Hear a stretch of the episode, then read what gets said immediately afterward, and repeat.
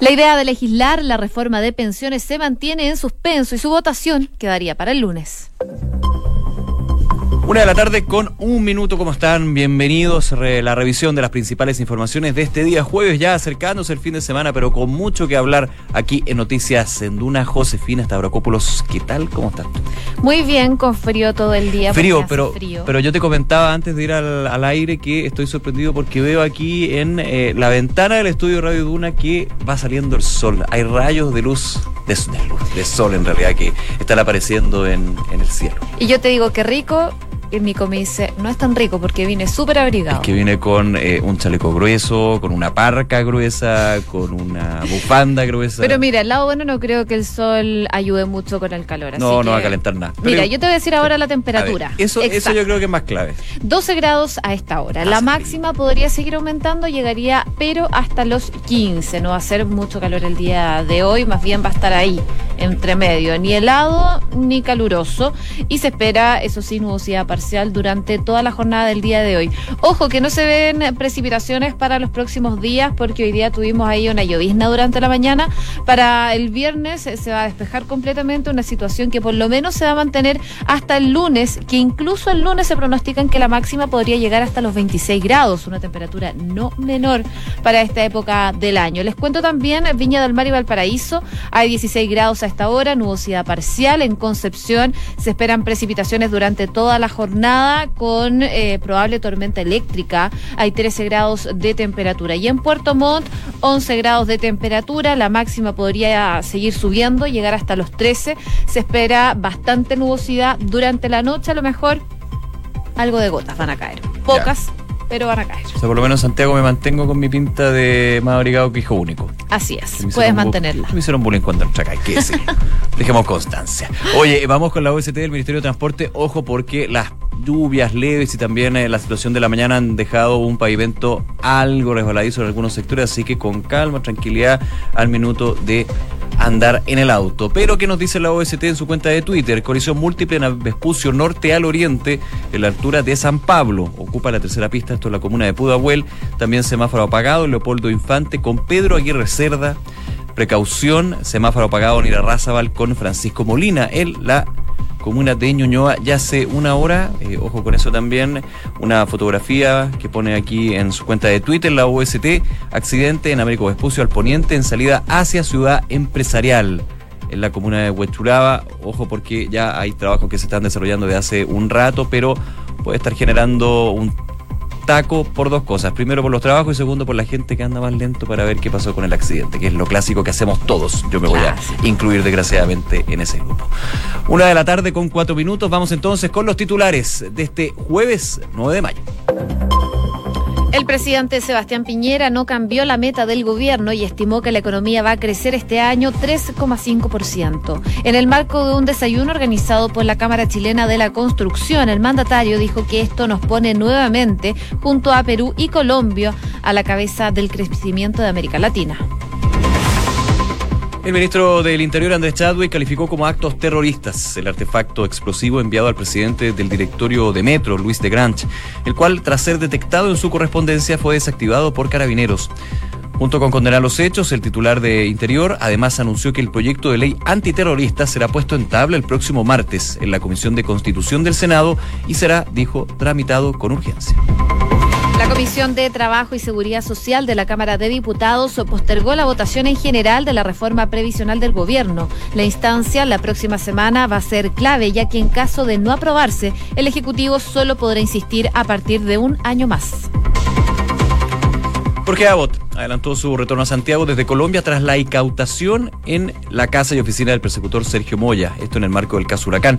Se espera que el fiscal nacional sostenga reuniones de coordinación para evaluar si es que la Fiscalía de O'Higgins va a requerir de apoyo extra. Una nueva toma de estudiantes en el Instituto Nacional obligó a suspender las actividades académicas durante esta jornada. El emblemático establecimiento amaneció con el acceso bloqueado con diversos mobiliarios escolares. En Noticias del Mundo, un diputado argentino fue baleado esta mañana en la esquina del Congreso eh, de ese país y se mantiene en estado grave.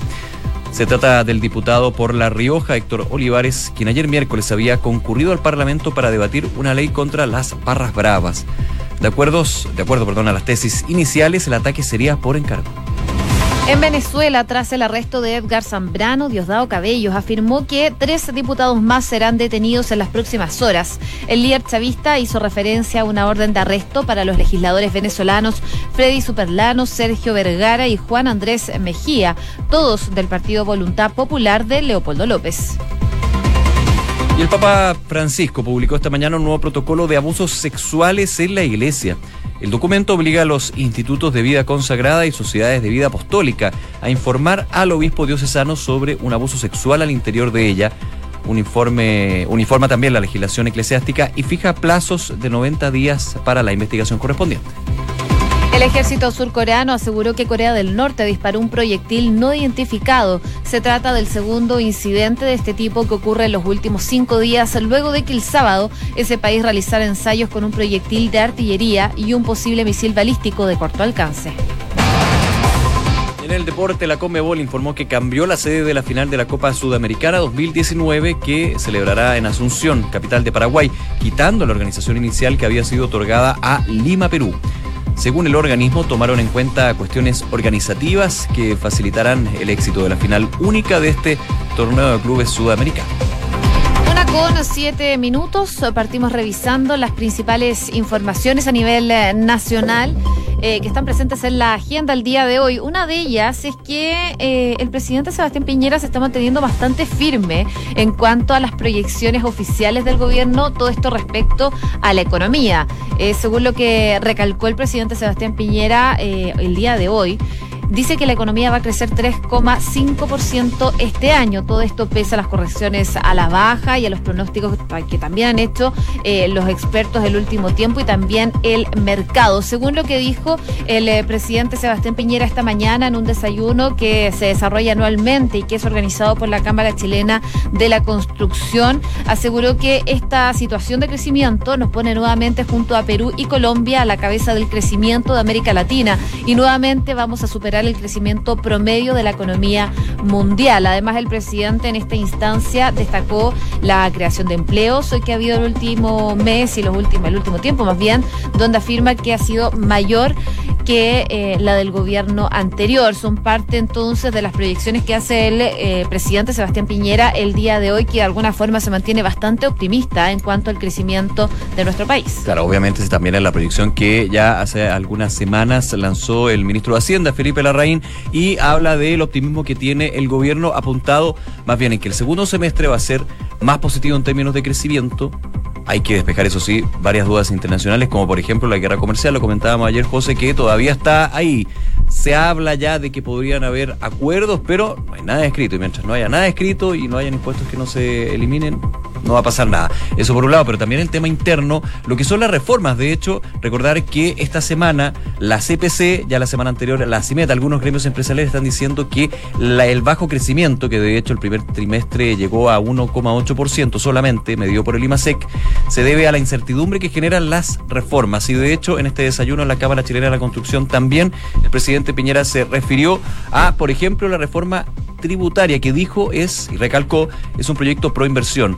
Decía lo siguiente el mandatario, no hay ningún experto, y puedo tomar palabras de exministros de Hacienda de la concertación, que no haya concluido que la reforma tributaria del gobierno anterior, del gobierno de Michelle Bachelet II, significó un grave freno al crecimiento y por eso esta reforma busca promover el crecimiento y la inversión. También eh, se refirió a la reforma previsional que vamos a estar conversando en unos minutitos más y dijo que era necesario votarlo en general y seguir avanzando por el bien de aquellos eh, que necesitan pensiones más dignas justamente para poder sobrellevar esta vida que nos toca. Así que varios elementos que también confluyen en este esta proyección de 3,5%. Se mantiene el optimismo por parte del gobierno y tratan de despejar de alguna manera lo que son las dudas de los gremios empresariales que hablan de la incertidumbre que han ido a entrar en, en, explicación. Dicen, no es la incertidumbre que generan las reformas de por sí, sino el tiempo que se demoran en tramitarse y de alguna manera los cambios que van de un proyecto a otro, porque muchos decían que raro el mismo discurso que tenían con la reforma tributaria del segundo gobierno de Michelle Bachelet, la CPC, que decía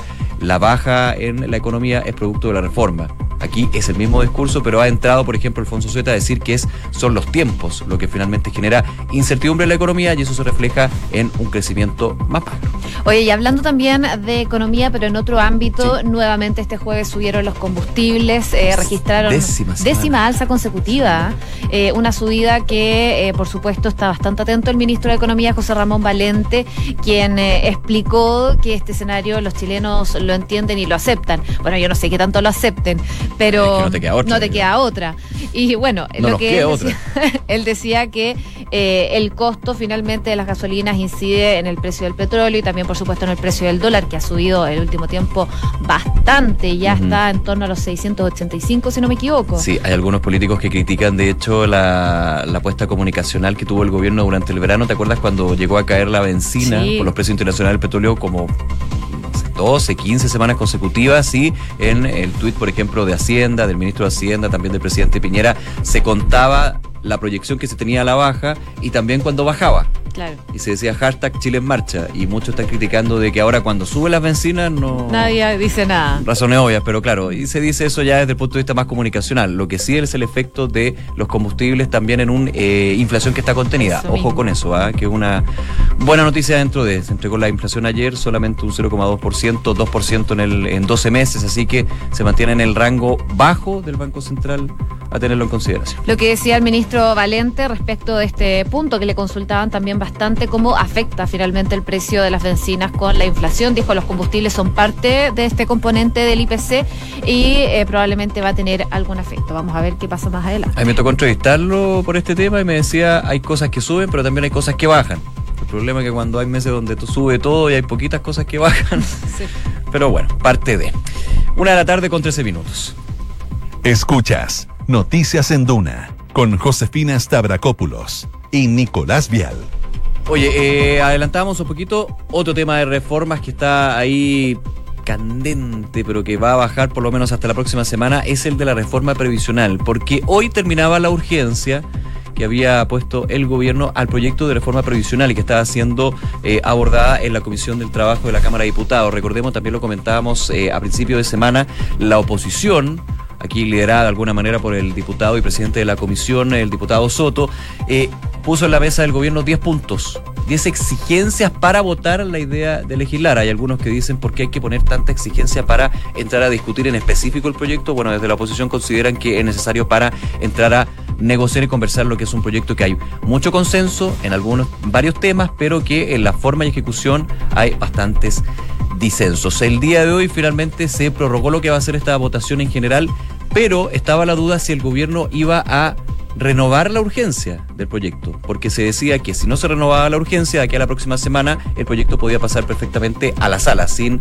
de alguna manera pasar por esta votación y el informe de la Comisión de Trabajo. Bueno, finalmente hace algunos minutos, de hecho ya hay confirmación de que el gobierno eh, puso discusión inmediata para el proyecto de reforma previsional, así que debería tomarse en consideración ya Hoy día jueves obviamente ya la cosa empieza a bajar en el Congreso a partir de la próxima semana y se podría esperar entonces una votación el lunes, pero más con cara de martes en la Comisión de Trabajo. Sí, desde el gobierno respondieron a todas estas críticas que se dieron durante esta mañana de responder este petitorio, estos acuerdos mínimos. Eh, bueno, finalmente el eh, ministro de Hacienda, Felipe Larraín, afirmó que eh, en opinión del gobierno ellos habían respondido al petitorio que había planteado la oposición.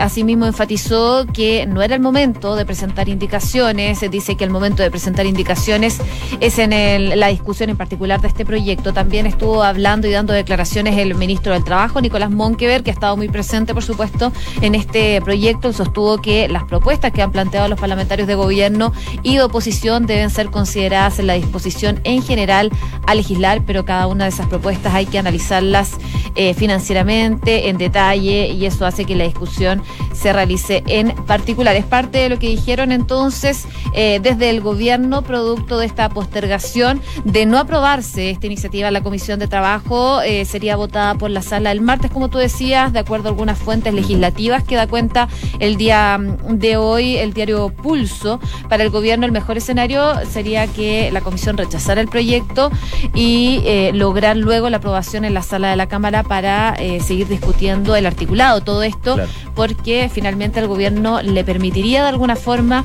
plantear este discurso de responsabilizar a la oposición eh, en proyectos tan relevantes como es la reforma previsional. La estrategia de los buenos y los malos que ha criticado la oposición eh, desde el año pasado, que puede ser una estrategia efectiva pero eh, creo yo, ya desde un punto de vista de la experiencia que uno ve con todos estos trámites legislativos, que no sería muy positivo que pasara a la sala de la Cámara de Diputados sin pasar por una discusión y una negociación previa a la Comisión del Trabajo. ¿Por qué? Porque son temas súper sensibles. Estamos hablando de las pensiones de los chilenos y chilenas. Estamos hablando de un tema donde digo, hay mucho consenso, pero desde la forma hay muchas miradas completamente distintas. Entonces, si se parte de mala manera, si se parte con un punto negativo, digamos, en todo este track record que tiene que hacer de que hace adelante, podría demorarse mucho, podría llegar a la sala de la Cámara y finalmente haber más bien un voto más político que del proyecto mismo por parte de la oposición. Hay varios puntos que yo creo que vamos a ver. De hecho, hablaba el diputado Tucapel Jiménez, dijo, primero le pedimos que eh, dividiera el proyecto, no lo hicieron, ahora le presentamos 10 propuestas que no han sido contestadas.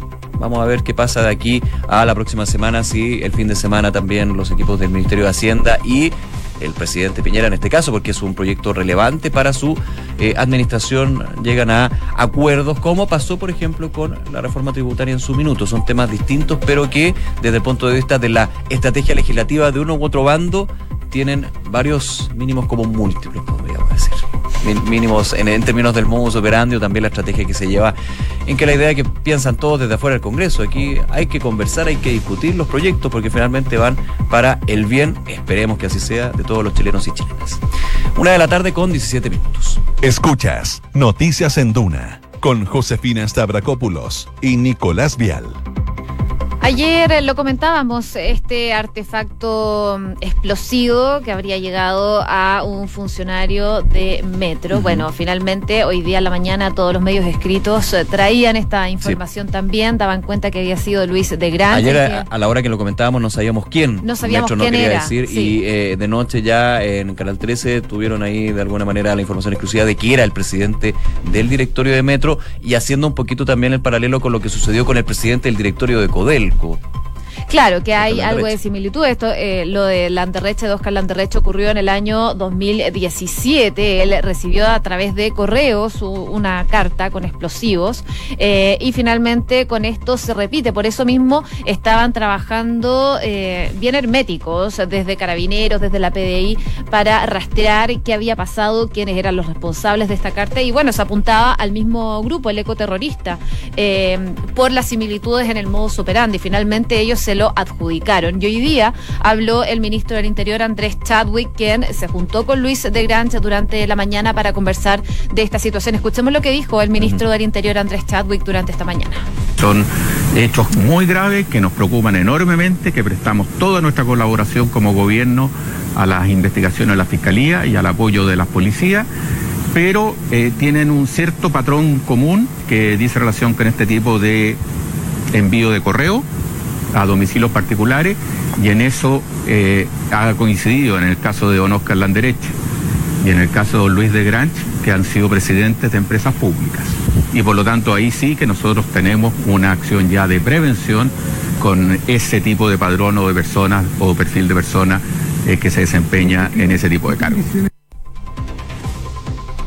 Bien, ahí escuchábamos las declaraciones del ministro Chadwick condenando entonces este hecho. Hay una investigación que va a llevar a cabo las policías, también el Ministerio del Interior. Eh, señalaba, por ejemplo, el ministro Chadwick que conversó con el presidente de la Comisión de Constitución del Senado, Felipe Arboe, para eh, de alguna manera darle más inyectar gasolina, digamos, al proyecto de ley antiterrorista que también está bastante discutido. ¿ah? No, no, no, ha sido tan fácil la eh, la tramitación de ese proyecto de ley, pero que con la contingencia también el ministro Chadwick aduce entonces a la situación de Luis de Granch, quien decía está tranquilo, está ejerciendo sus funciones, finalmente se desactiva, no fue el mismo escenario que lo que sucedió con Oscar Landerreche, muy conocido aquí en Tuna también, que participa con nosotros en Hablemos en Off. Todos y en algún, jueves. Todos los jueves, en algún minuto. De hecho, cuando sucedió, tocó que eh, estuvo comentando acá y analizando un poco lo que fue una situación súper compleja. En este caso no estalló el paquete que llegó por correspondencia, pero preocupa este grupo que nuevamente no ha hecho una masividad en términos de este tipo de envíos de, pero claramente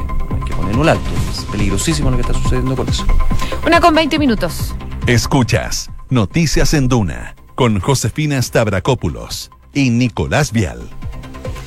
Y viajamos a Argentina porque bien temprano durante esta mañana nos enteramos de una muy mala noticia. El diputado nacional Héctor Olivares y un hombre que caminaba junto a él, su acompañante, fueron baleados desde un auto en cercanías del Congreso de ese país. El, acompañante murió lamentablemente. El legislador está internado actualmente en el hospital Ramos Mejía y su acompañante, como les decía, falleció tras recibir entre 5 y 6 disparos. Es lo que se sabe entonces de esta situación grave que se vive en Argentina. Queremos conocer eh, qué se ha sabido eh, el, el, último tiempo, las últimas horas, con Amanda Alma, periodista del de, eh, Congreso de Radio Nacional. Amanda, ¿cómo estás? Muy buenas tardes.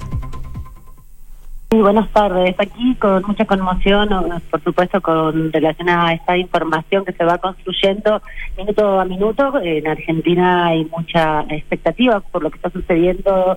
Hace muchos años que no hay noticias en este sentido de ataques de esta magnitud a personas públicas, sobre todo en, en la vía pública, ¿no? En la calle, en un día común y corriente en el pleno centro de la ciudad. Así que eso ya nos tiene muy consternados a todos y a todas aquí en la, la Argentina. Lo que les puedo contar que en este momento eh, se está monitoreando, obviamente, desde todos los medios de comunicación el desarrollo de la investigación y está viendo allanamientos en distintos eh, lugares de la ciudad de Buenos Aires en torno a la, el Congreso de la Nación, los departamentos, por lo menos, del dueño del auto que ya han, han sido identificados, los atacantes que se ven en los videos que difundió eh, la, el Ministerio de Seguridad y que hoy se está reproduciendo permanentemente en los medios de comunicación, mostrando justamente el momento del ataque. Así que a estas horas se está planteando justamente esta investigación y siguiendo con el eh, allanamiento de dos viviendas y también el reconocimiento y la identificación de una persona que dejó en, un edificio justamente el auto que se ve en las imágenes de donde se dieron los disparos.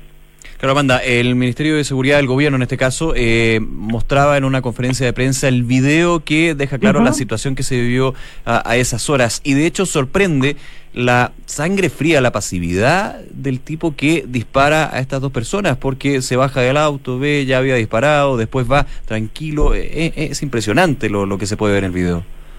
Sí, además es muy impresionante porque es una zona altamente custodiada. En general, en la ciudad de Buenos Aires hay mucha policía de la ciudad, eh, en todo el centro de la ciudad, también en, los barrios. Y aquí hay muchas cámaras y, y, muchos policías que circulan durante todo el día y también por, por la noche, ¿no? Quienes recorremos, habitamos o, o, transitamos por aquí en la ciudad es un punto neurálgico donde hay mucho tránsito permanentemente, colectivos, eh, gente que a esa hora ya está saliendo rumbo a sus trabajos, así que es eh, realmente conmocionante uh -huh. el nivel de, de, violencia, porque por lo más que eh, lo que se está planteando es que es un ataque eh, particularmente a, a, la persona que acompañaba al diputado Olivares, sí. Eh, era su asesor, y una persona en la función pública durante mucho tiempo. Sí, ¿no? esa, no información, era... esa información, perdón, la, la, la, entregaba durante la mañana la ministra Patricia Bullrich, ¿no? Que las primeras hipótesis apuntaban a que eh, los disparos iban más bien a Miguel Yadón y por eso la cantidad uh -huh. también de disparos y la secuencia donde se ve al tipo que baja del auto y muchos decían por qué no remata al diputado Olivares, pensando en lo que podría sí. ser, cómo, cómo explicar esta situación, digamos.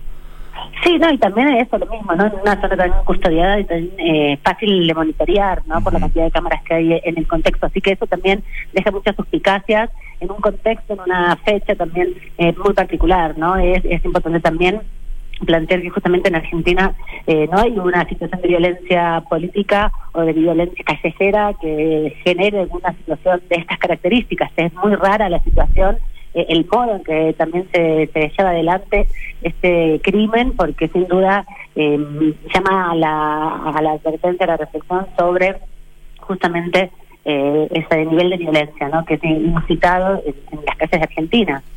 Estamos conversando con Amanda Alma, periodista de Congreso de Radio Nacional. Amanda, te quería preguntar si hay opciones eh, o hipótesis que se barajen eh, de por qué se habría producido este ataque. En algún momento, en las primeras horas, se barajaban opciones de eh, proyectos de los que estaría trabajando el diputado, pero si eh, todo apunta a un ataque con el objetivo de él, eh, de Miguel Yadón, que era el acompañante, a lo mejor un poco se diluye esa hipótesis a lo mejor se pueden barajar otras eh, allá en Argentina. Bueno, también hay que decir que la investigación está en curso y es muy difícil eh, tener certeza de ese tipo de información. tanto el diputado como su, su asesor eran personas que estaban vinculadas hace muchos años a la política, son personas que activamente participaban de los debates del Congreso de la Nación, no son eh, personas que no tengan ningún tipo de vinculación con los proyectos que se están llevando hoy día también en la gestión pública a partir del gobierno de Mauricio Macri y en la centralidad que tiene eh, en la discusión con respecto al transporte. Pero más allá de eso, me parece que también eh, sea la situación que sea, me parece que es importante que se avance en la investigación, que se pueda detener a las personas que causaron este crimen y se puedan esclarecer las razones, ¿no? Porque, insisto, son personas del ámbito político. En Argentina hay una marca de mucho dolor con respecto a la violencia política y no eh, y, no es una buena situación en un contexto electoral que haya ese tipo de acciones, ¿no? No es algo, por más que se intente eh, diferenciar con respecto a esta situación de nombrar mafias, con muchas comillas, me parece que es peligroso también hacer un análisis sin tener los datos específicos eh, de, de las razones de este asesinato, ¿no? Porque realmente es un año muy complejo para la Argentina y que hayan atacado no solamente un diputado, sino un funcionario, un asesor de un diputado que además eh, trabaja en la función pública hace muchos años, es un tema muy grave para, para la democracia, sin duda. Bien, Amanda, muchísimas gracias por este contacto y por supuesto seguimos muy atentos a esta información. Que tengas un buen día. Muchísimas gracias. Muchas gracias por semana. Muchas gracias. Buenas tardes. Una de la tarde con 27 minutos. Vamos con los titulares hasta ahora aquí en Noticias en Duna. El presidente Sebastián Piñera no cambió la meta del gobierno y estimó que la economía va a crecer este año 3,5%. En el marco de un desayuno organizado por la Cámara Chilena de la Construcción, el mandatario dijo que esto nos pone nuevamente junto a Perú y Colombia a la cabeza del crecimiento de América Latina. El ministro del Interior, Andrés Chadwick, calificó como acto terrorista el artefacto explosivo enviado al presidente del directorio de Metro, Luis de Granch, el cual, tras ser detectado en su correspondencia, fue desactivado por carabineros. Junto con condenar los hechos, el titular de Interior además anunció que el proyecto de ley antiterrorista será puesto en tabla el próximo martes en la Comisión de Constitución del Senado. Juan Guaidó en Venezuela sacó la voz tras el arresto de Edgar Zambrano. Los que secuestraron el poder eran en Venezuela, lo único que hacen es difundir el terror. El presidente encargado de ese país se pronunció en la sede del Partido Voluntad Popular para repudiar la ola de persecuciones lanzada por el régimen chavista en contra de la oposición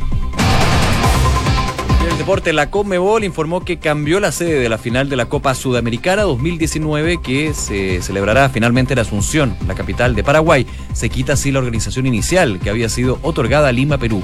Según el organismo, tomaron en cuenta cuestiones organizativas que van a facilitar el éxito de la final única de este torneo de clubes sudamericanos.